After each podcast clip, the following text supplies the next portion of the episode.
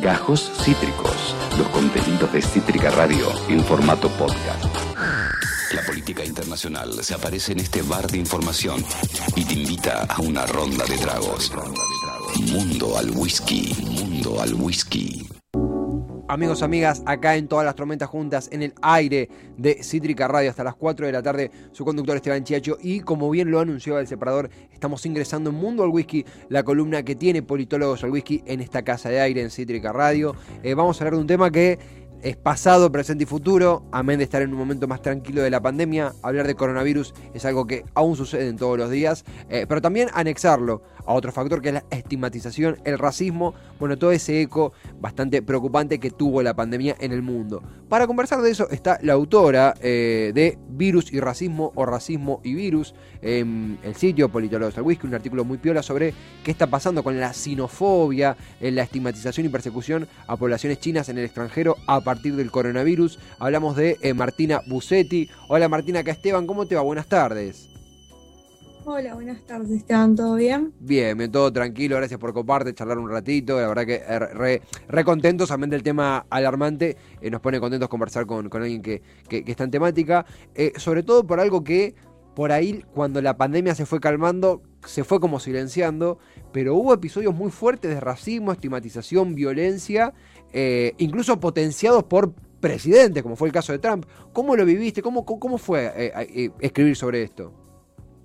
Bueno, justamente yo estoy estudiando relaciones internacionales, entonces siempre es algo que hablamos en las clases y que siempre intento conocer un poco más.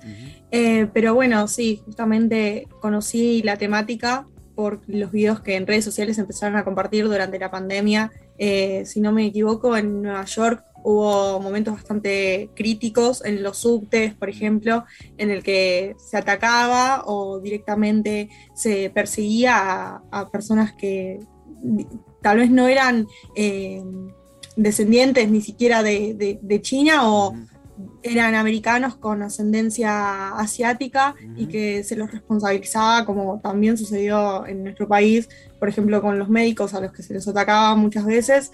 Eh, lo mismo sucedió con esta comunidad que tal vez ni siquiera eran ciudadanos de China y sufrieron las consecuencias de una enfermedad que para nada son responsables. Totalmente, absolutamente. Vemos imágenes de diferentes cuadros de violencia, por ejemplo en Chinatown. Algo que también eh, escribías en la nota, que la verdad está súper completa, es muy piola. Eh, un poco se le compara esto con la situación de los musulmanes post 9-11.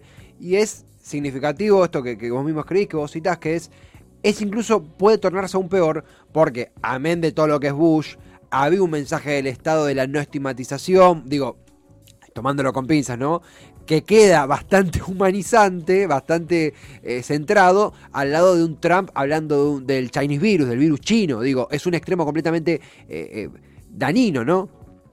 Totalmente, y justamente por eso mismo sucedió con todo lo que pasó con Trump en el último tiempo de su presidencia mm. respecto a la censura en redes sociales, porque realmente estaba afectando a la comunidad y a la sociedad en general eh, y, no, no, por eso defiendo que se censure, pero no obstante, eh, la situación era que era aún peor, por esto mismo que, vos mencionás, respecto a cómo una figura de autoridad que tiene no solo seguidores, sino que lo escuchan eh, de todo el mundo al ser el presidente, bueno, en aquel momento presidente de la potencia mundial que es Estados Unidos. Entonces su influencia no, justamente va a influir en, su discurso en, la sociedad internacional incluso. Totalmente, y algo que, algo que, como para entrar también en, el costado netamente político de este asunto, que es súper político, ¿no? Pero quiero decir eh, lo que es la, la, coyuntura política, algo que vos mencionabas en tu artículo, que es que más allá de la estigmatización por el coronavirus, el coronavirus como excusa para estigmatizar a un régimen, para estigmatizar una ideología política. Digo, más allá de la postura que tengamos sobre Xi Jinping y el comunismo, muchos eh, exiliados o muchos turistas incluso de China, viéndose obligados a despegarse del régimen por estar estigmatizados por su proveniencia. Eh, hay una especie como de eh, anexo del coronavirus al comunismo desde la óptica más extrema estadounidense. ¿Llega a ese punto? Eh, sinceramente, como persona que no es asiática, no podría decir que, bueno, eh, y que tampoco jamás, nunca tuve la oportunidad de visitar China. No obstante, la, la, ideología china, la cultura china en general, justamente no, no podemos hablar de un, o sea, de un, de la misma cultura norteamericana. Mm. Entonces, la cierta, siempre se habla de un enfrentamiento, especie de guerra fría entre ambas ideologías, Claro. porque como Foucault habla de una ideología como discurso, el discurso eh, que justamente se difunde es básicamente lo que difundía Trump, era un discurso de odio hacia la comunidad eh, asiática y principalmente China. Eh, entonces, bueno, es un poco, un poco eso que vos mencionabas. Sí, total, total. El discurso de odio. Estamos conversando con Martina Busetti, virus y racismo o racismo y virus.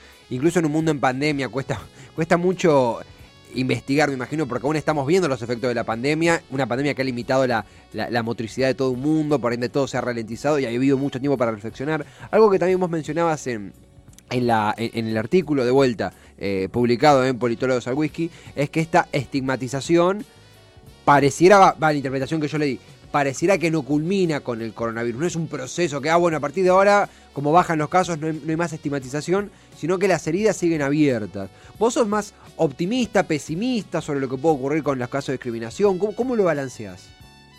Bueno, justamente en primer lugar, eh, yo conocí el concepto a partir de un libro que leí sobre del propio del pensador que propuso eh, el concepto de orientalismo que no fue ahora, sino que fue ah, en, en el siglo XX incluso, que es Edward Said, eh, que es un, crítico palestino, un crítico político, que es migrante de Jerusalén, que es eh, experto en el estudio de, de- de- de las problemáticas coloniales, porque justamente lo que se habla es que es una problemática que ha tenido distintas etapas, no solo la moderna con el COVID, sino más bien que ha tenido sus distintos momentos de incluso se habla de un discurso de un orientalismo que se lo puede ver positivo, con una eh, cierta eh, admiración hacia, hacia el- toda la cultura asiática en general, pero al mismo tiempo, eh, depende de la interpretación que uno le dé, le puede dar un discurso distinto a lo que se respecta al orientalismo, y que justamente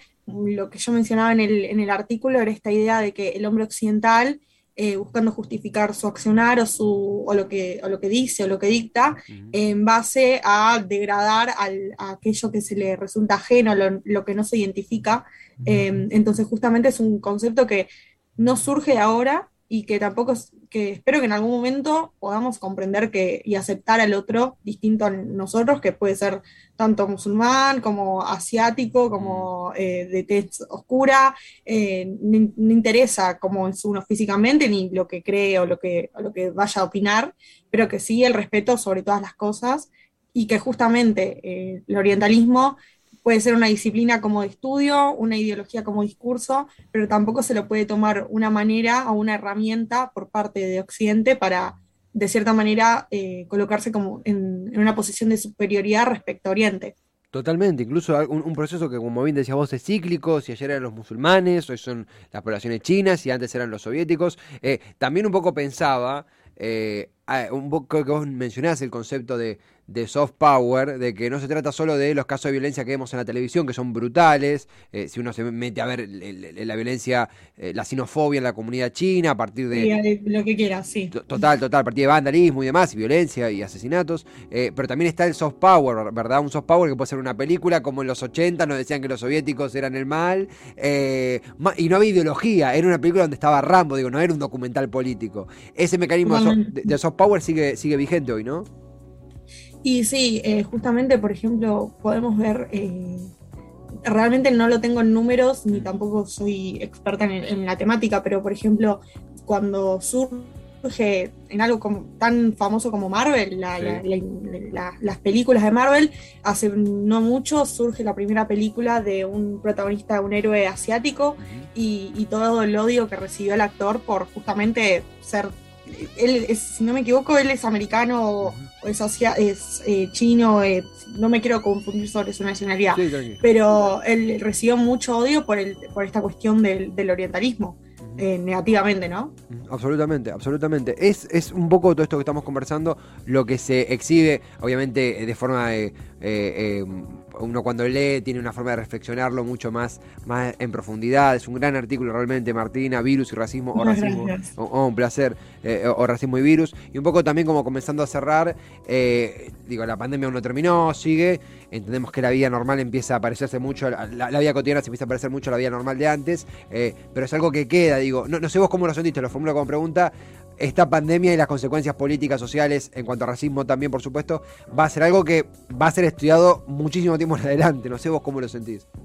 Totalmente, sí, justamente porque es una cuestión que es muy reciente y que por, este tema de que la pandemia no, se terminó, pero bueno, hay una cierta, hay una mayor tranquilidad de lo que teníamos en comparación en, 2020 e incluso 2021, pero que justamente al haber sido tan recientemente eh, los eh, expertos en orientalismo. Eh, por ejemplo, justamente yo tuve la oportunidad de entrevistar a, un profesor, a Marius Meinhof, que es un profesor alemán que me contó un poco más al respecto y cuando nosotros habíamos hecho este artículo hace un tiempo ya, pero lo tuve que reformular en ciertas cosas porque, bueno, cuando le mencioné la oportunidad de poder publicarlo, él me, me, pidió que por favor que lo mirara y que lo pudiéramos revisar porque justamente la situación eh, tanto internacional actual cambió y, que justamente no le podemos no podemos no podíamos hacer las mismas reflexiones que en 2020 que fue cuando se cuando pude, cuando lo entrevisté pero que justamente con las reformulaciones bueno por un lado podemos eh, podemos publicarlo por un lado y por el otro esta cuestión de que eh, por eso se le intentó dar una, una visión más atemporal al, artículo en el sentido de que es una interpretación que, justamente es atemporal, que lo podemos hacer en cualquier momento, que ojalá no tuviéramos que hacerle esta, esta connotación negativa, pero que bueno, que pasa y que por ahora se, ve que va a seguir pasando un tiempo más, sí.